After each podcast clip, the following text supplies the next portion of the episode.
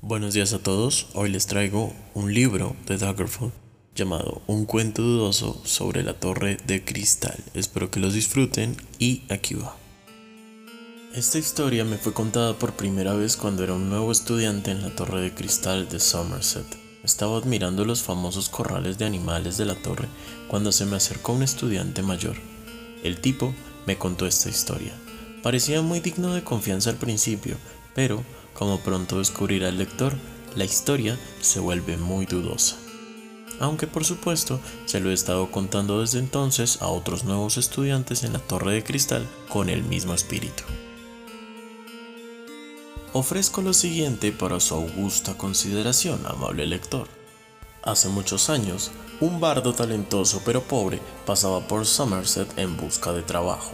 Podía cantar, podía bailar, podía actuar, pero nadie tenía ningún uso para sus actuaciones. El pobre bardo era lúgubre, pero aún visitaba tabernas y palacios día tras día, rogando una oportunidad para mostrar sus talentos. Un día, abatido por la mala suerte, se acercó a un alto elfo de una túnica larga, un magister de la torre de cristal a cargo de los corrales de los animales. El elfo le cuenta al bardo sobre el simio blanco para el que habían hecho una celda en la torre, pero que lastimosamente había muerto en el camino. Había un grupo real de First visitando a quienes se les había prometido echar un vistazo al rarísimo simio blanco. El Magister tenía un disfraz para el bardo por si quería representar el papel de mono para los visitantes. El bardo se había prometido aceptar cualquier oportunidad que se le presentara, por pequeña que fuera, así que aceptó. El alto elfo prometió que la charada no dudaría más de unos 15 días, por lo menos hasta que se fueran los visitantes. Durante los primeros días de la mascarada, el bardo no hizo nada más que sentarse en la parte de atrás del corral.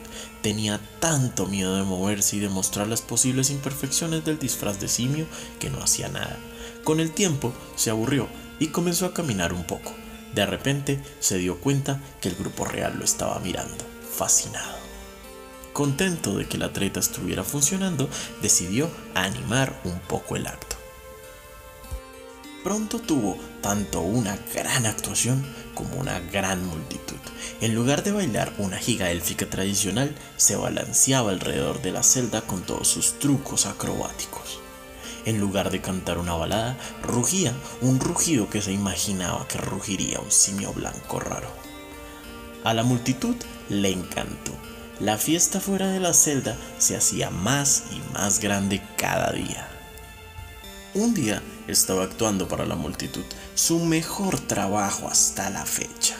Dio vueltas y más vueltas y más vueltas, rugiendo y bailando. Su mano se resbaló y salió volando a través de la barra hacia la celda del lado, donde residía un viejo lobo de las nieves torciendo la espalda y gruñendo, el lobo de las nieves empezó a avanzar y avanzar poco a poco hacia el bardo.